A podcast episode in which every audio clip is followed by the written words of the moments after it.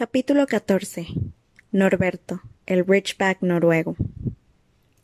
Sin embargo, Quirrell debía de ser más valiente de lo que habían pensado. En las semanas que siguieron se fue poniendo cada vez más delgado y pálido, pero no parecía que su voluntad hubiera cedido. Cada vez que pasaban por el pasillo del tercer piso, Harry, Ron y Hermione apoyaban las orejas contra la puerta para comprobar si Fluffy todavía gruñía allá adentro. Snape continuaba con su habitual mal carácter, lo que seguramente significaba que la piedra estaba a salvo. Siempre que Harry se cruzaba con Quirrell le dirigía una sonrisa para darle ánimo, y Ron les pedía a todos que no se rieran del tartamudeo del profesor. Hermione, sin embargo, tenía en la mente otras cosas, además de la piedra filosofal. Había comenzado a hacer horarios para repasar y a subrayar con diferentes colores sus apuntes. A Harry y a Ron eso no les habría importado, pero los fastidiaba todo el tiempo para que hicieran lo mismo. Hermione, faltan siglos para los exámenes. Diez semanas, replicó ella. Eso no son siglos, es un segundo para Nicolás Flamel. Pero nosotros no tenemos seiscientos años, le recordó Ron. De todos modos, ¿para qué repasas si ya te lo sabes todo? ¿Que para qué repaso? ¿Estás loco?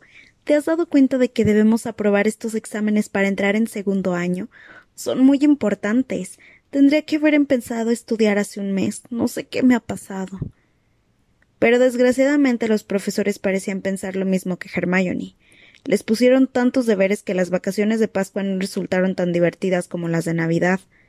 Era difícil relajarse con Hermione al lado, recitando los doce usos de la sangre de dragón o practicando movimientos con la varita. Quejándose y bostezando, Harry y Ron pasaban la mayor parte de su tiempo libre en la biblioteca con ella, tratando de hacer todo el trabajo suplementario. Nunca podré acordarme de esto, estalló Ron una tarde, arrojando la pluma y mirando por la ventana de la biblioteca con nostalgia.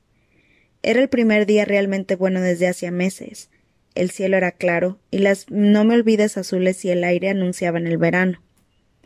Harry, que estaba buscando díctamo en mil hierbas y hongos mágicos, no levantó la cabeza hasta que oyó que Ron dijo Hagrid, ¿qué estás haciendo en la biblioteca? Hagrid apareció con aire desmañado, escondiendo algo detrás de la espalda. Parecía muy fuera de lugar con su abrigo de piel de topo. Estaba mirando, dijo con una voz evasiva que les llamó la atención. ¿Y ustedes qué hacen?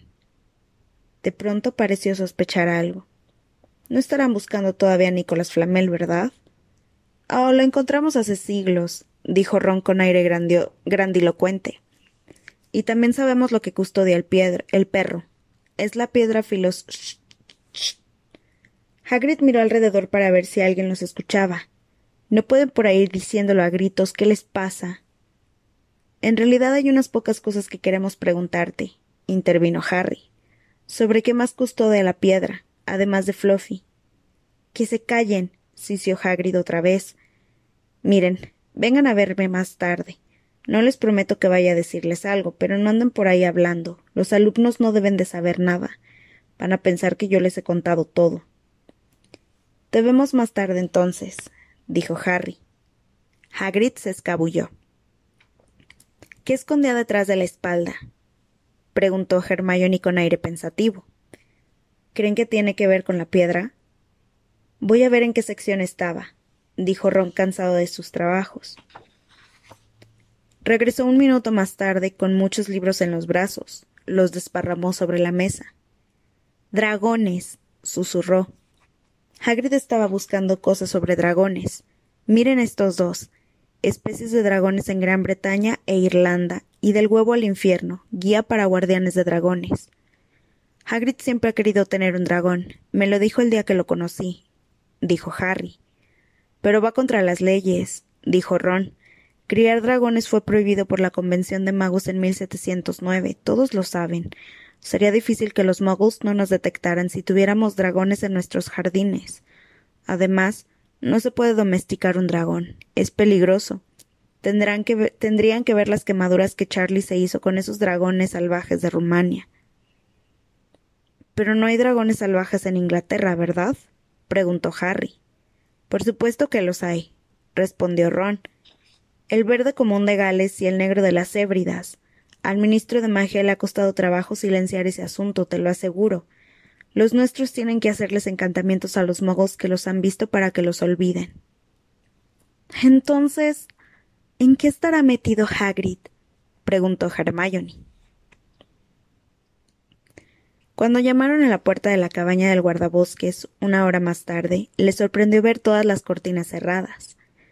Hagrid preguntó quién es antes de dejarlos entrar y luego cerró rápidamente la puerta tras ellos. En el interior el calor era sofocante. Pese a que era un día cálido en la chimenea ardía un buen fuego. Hagrid les preparó el té y les ofreció bocadillos de armillo que ellos no aceptaron. Entonces, ¿querían preguntarme algo? Sí, dijo Harry. No tenía sentido dar más vueltas. Nos preguntábamos si podías decirnos si hay algo más que custodia la piedra filosofal además de Fluffy. Hagrid lo miró con aire, con aire adusto. Por supuesto que no puedo, dijo. En primer lugar, no lo sé. En segundo lugar, ya saben demasiado, así que tampoco se los diría si lo supiera. Esa piedra está aquí por un buen motivo. Casi la roban de Gringotts. Aunque eso ya lo sabían, ¿no? Me gustaría saber cómo averiguaron lo de Fluffy. Oh, vamos, Hagrid. Puedes no querer contarnos nada, pero debes saberlo. Tú sabes todo lo que sucede por aquí, dijo Hermione con voz afectuosa y lisonjera. La barba de Hagrid se agitó y vieron que sonreía. Hermione continuó. Nos preguntábamos en quién más podía confiar Dumbledore lo suficiente para pedirle ayuda, además de a ti. Con esas últimas palabras el pecho de Hagrid se ensanchó Harry y Ron miraron a Hermione con orgullo. Bueno, supongo que no tiene nada malo decirles esto. Déjenme ver. Yo le presté a Fluffy. Luego algunos de los profesores hicieron encantamientos. La profesora Sprout, el profesor Flitwick, la profesora McGonagall contó con los dedos. El profesor Quirrell y el mismo Dumbledore, por supuesto. Esperen, me he olvidado de alguien. Oh, claro, el profesor Snape. ¿Snape? Ajá. No seguirán con eso todavía, ¿verdad? Miren, Snape ayudó a proteger la piedra, no quiere robarla. Harry sabía que Ron y Hermione estaban pensando lo mismo que él. Si Snape había formado parte de la protección de la piedra, le resultaría fácil descubrir cómo la protegían los otros profesores. Era probable que supiera todos los encantamientos, salvo el de Quirrell, y cómo, y cómo sortear a Fluffy. Tú eres el único que sabe cómo sortear a Fluffy, ¿no, Hagrid? preguntó Harry inquieto. Y no se lo dirás a nadie, ¿no es cierto? Ni siquiera a un profesor. Ni un alma lo sabe, salvo Dumbledore y yo, dijo Hagrid con orgullo. Bueno, eso es algo, murmuró Harry a los demás. Hagrid, podríamos abrir una ventana, me estoy asando. No puedo, Harry, lo siento, respondió Hagrid. Harry notó que miraba de reojo hacia el fuego. Harry también miró. Hagrid, ¿qué es eso? Pero ya sabía lo que era. En el centro de la chimenea, debajo de la cazuela, había un enorme huevo negro. Ah, dijo Hagrid, tirándose con nerviosismo de la barba. Eso. ¿Dónde lo conseguiste, Hagrid? preguntó Ron, agachándose ante la chimenea para ver de cerca el huevo. Debe de haberte costado una fortuna. Lo gané, dijo Hagrid. La otra noche. Estaba en la aldea tomando unas copas y me puse a jugar a las cartas con un desconocido. Creo que se alegró mucho de liberarse de él, si he de ser sincero. Pero. ¿qué vas a hacer cuando salga del cascarón? preguntó Hermione. Bueno, he estado leyendo un poco, dijo Hagrid sacando un gran libro de debajo de su almohada.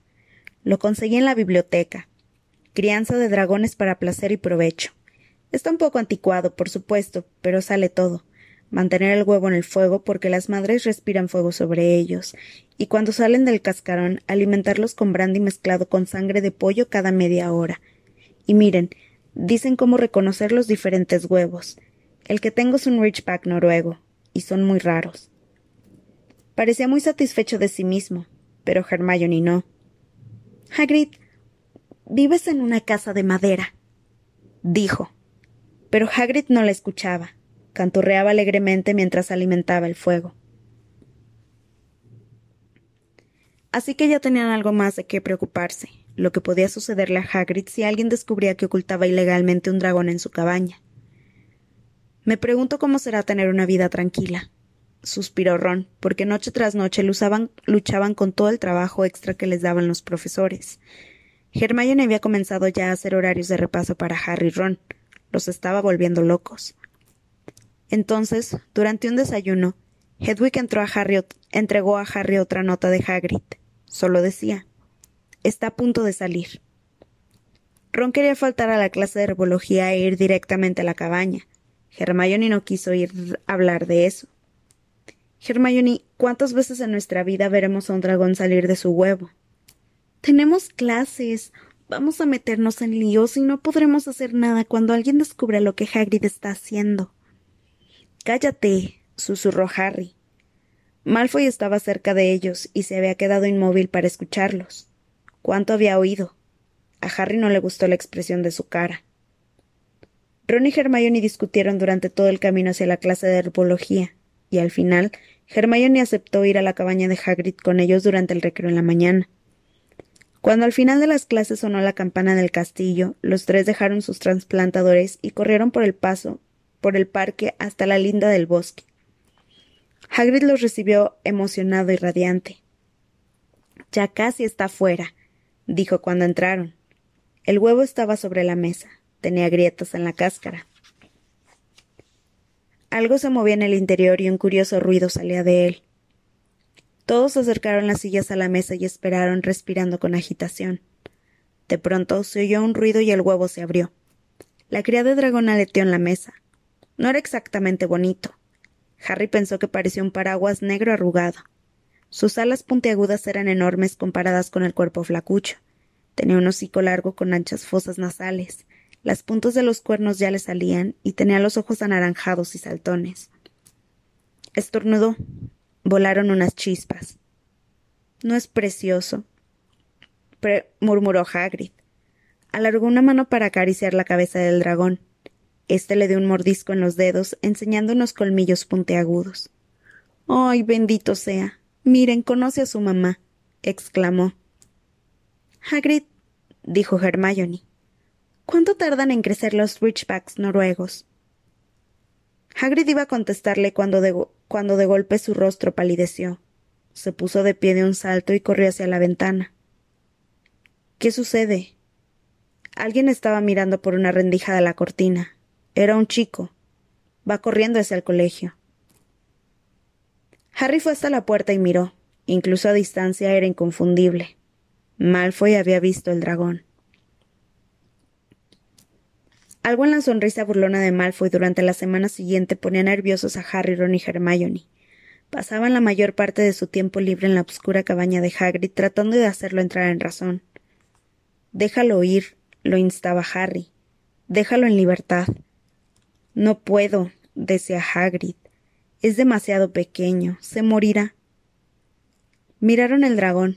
Había triplicado su tamaño en solo una semana. Ya le salía humo de las narices. Harry no cumplía con sus deberes de guardabosques porque el dragón estaba ocupando todo su tiempo. Había botellas vacías de brandy y plumas de pollo por todo el suelo. He decidido llamarlo Norberto, dijo Hagrid mirando al dragón con ojos húmedos. Ya me reconoce. Miren. Norberto. Norberto. ¿Dónde está mamá? Perdió el juicio, murmuró Ron Harry. Hagrid, dijo Harry en voz muy alta. Espera dos semanas y Norberto será tan grande como tu casa.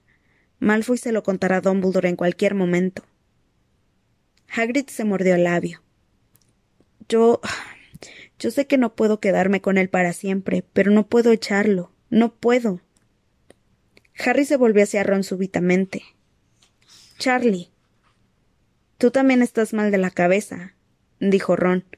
Yo soy Ron, ¿recuerdas? No, Charlie, tu hermano, en Rumania, estudiando dragones.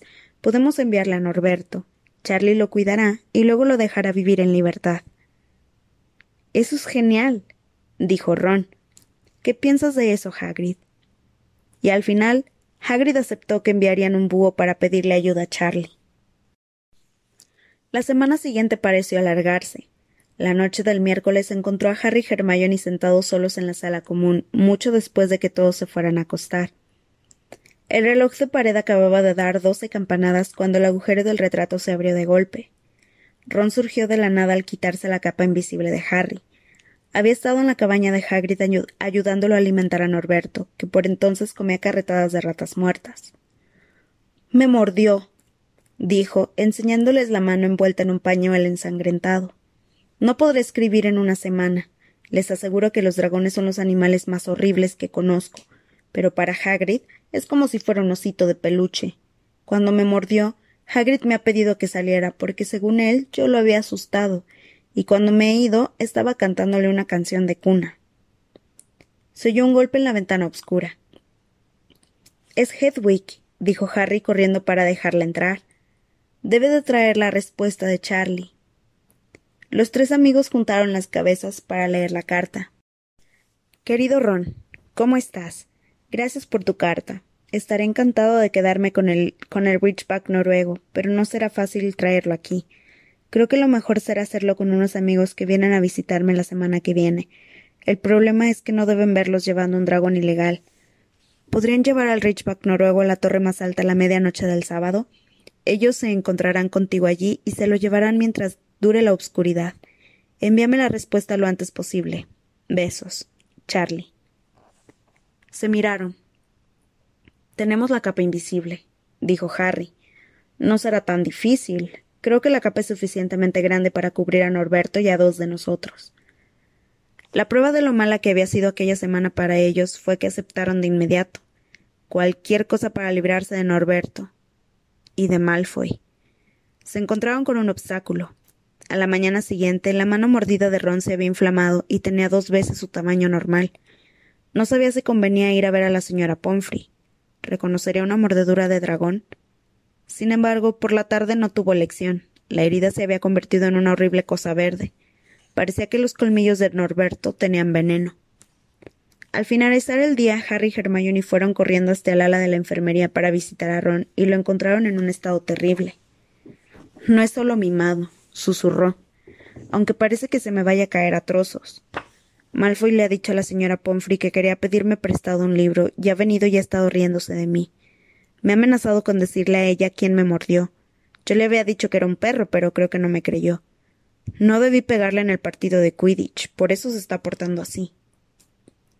Harry y Hermione trataron de calmarlo. Todo habrá terminado el sábado a medianoche, dijo Hermione, pero eso no lo tranquilizó. Al contrario, se sentó en la cama y comenzó a temblar. La medianoche del sábado, dijo con voz ronca. Oh, no, no, no, no, no, no. Acabo de acordarme. La carta de Charlie. Estaba en el libro que se llevó Malfoy. Se enterará de la forma en que nos libraremos de Norberto. Harry y Hermione no tuvieron tiempo de contestarle. Apareció la señora Pomfrey y los hizo salir argumentando que Ron necesitaba dormir. Es muy tarde para cambiar los planes, dijo Harry a Hermione. No tenemos tiempo de enviar a Charlie otro búho, y esta puede ser nuestra única oportunidad de librarnos de Norberto. Tendremos que arriesgarnos, y contamos con la capa invisible. Malfoy no sabe nada de ella. Encontraron a Fang, el perro jabalinero, sentado fuera, con la cola vendada, cuando fueron a visitar a Hagrid. Este les habló a través de la ventana. No los hago entrar, jadeó, porque Norberto está un poco molesto. No es nada importante, ya me ocuparé de él. Cuando le contaron lo que decía Charlie, se le llenaron los ojos de lágrimas, aunque tal vez fuera porque Norberto acababa de morderle la pierna. ¡Auch! Está bien, solo me tomó la bata. Está jugando. Después de todo es solo un cachorro. El cachorro golpeó la pared con la cola haciendo temblar las ventanas. Harry y Hermione regresaron al castillo con la sensación de que el sábado no llegaría lo bastante rápido.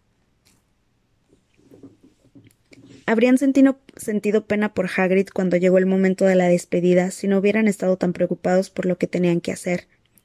Era una noche oscura y llena de nubes, y llegaron un poquito tarde a la cabaña porque tuvieron que esperar a que Pips saliera del vestíbulo, donde jugaba el tenis contra las paredes. Hagrid tenía a Norberto listo y encerrado en una gran jaula.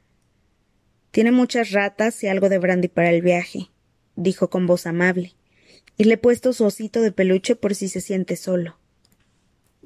Del interior de la jaula les llegaron unos sonidos que hicieron pensar a Harry que Norberto estaba arrancándole la cabeza al osito. Adiós, Norberto, sollozó Hagrid mientras Harry y Hermione cubrían la jaula con la capa invisible y se metían dentro ellos también. Mamá nunca te olvidará. Cómo se las arreglaron para llevar la jaula hasta la torre del castillo fue algo que nunca supieron. Era casi medianoche cuando trasladaron la jaula de Norberto por las escaleras de mármol del castillo y siguieron por pasillos oscuros. Subieron una escalera, luego otra. Ni siquiera uno de los atajos de Harry hizo el trabajo más fácil. Ya casi llegamos, resopló Harry mientras alcanzaban el pasillo que había bajo la torre más alta. Entonces un súbito movimiento por encima de ellos casi les hizo soltar la jaula. Olvidando que eran invisibles, se encogieron en las sombras, contemplando las siluetas obscuras de dos personas que discutían a unos tres metros de ellos. Una lámpara brilló. La profesora McGonagall, con una bata de tejido escocés y una redecilla en el pelo, tenía sujeto a Malfoy por la oreja. Castigado. gritaba. Y veinte puntos menos para Slytherin, vagando en plena noche. ¿Cómo te atreves? Usted no lo entiende, profesora. Harry Potter vendrá, y con un dragón. Qué absurda tontería. ¿Cómo te atreves a decir esas mentiras? Vamos, hablaré de ti con el profesor Snape Malfoy. Después de aquello, la escalera de caracol hacia la torre más alta les pareció lo más fácil del mundo. Hasta que salieron al frío aire de la noche no se quitaron la capa. Felices de poder respirar bien, Hermione dio una especie de brinco. Malfoy está castigado. Podría ponerme a cantar. Por favor, no lo hagas, le previno Harry. Riéndose de Malfoy, esperaron con Norberto moviéndose en su jaula. Diez minutos más tarde, cuatro escobas aterrizaron en la oscuridad. Los amigos de Charlie eran muy simpáticos. Enseñaron a Harry y los arneses que habían preparado para poder suspender a Norberto entre ellos. Todos ayudaron a colocar al dragón para que estuviera muy seguro. Y luego Harry y Hermione les estrecharon las manos y se dieron las gracias. Por fin, Norberto se había ido. Bajaron rápidamente por la escalera de caracol con los corazones tan libres como sus manos que ya no llevaban la jaula con Norberto. Sin el dragón y con Malfoy castigado, ¿qué podría estropear su felicidad? La respuesta los esperaba al pie de la escalera, cuando llegaron al pasillo, el rostro de Filch salió súbitamente de la obscuridad. Bien, bien, bien, susurró Harry. Tenemos problemas. Habían dejado la capa invisible en la azotea de la torre.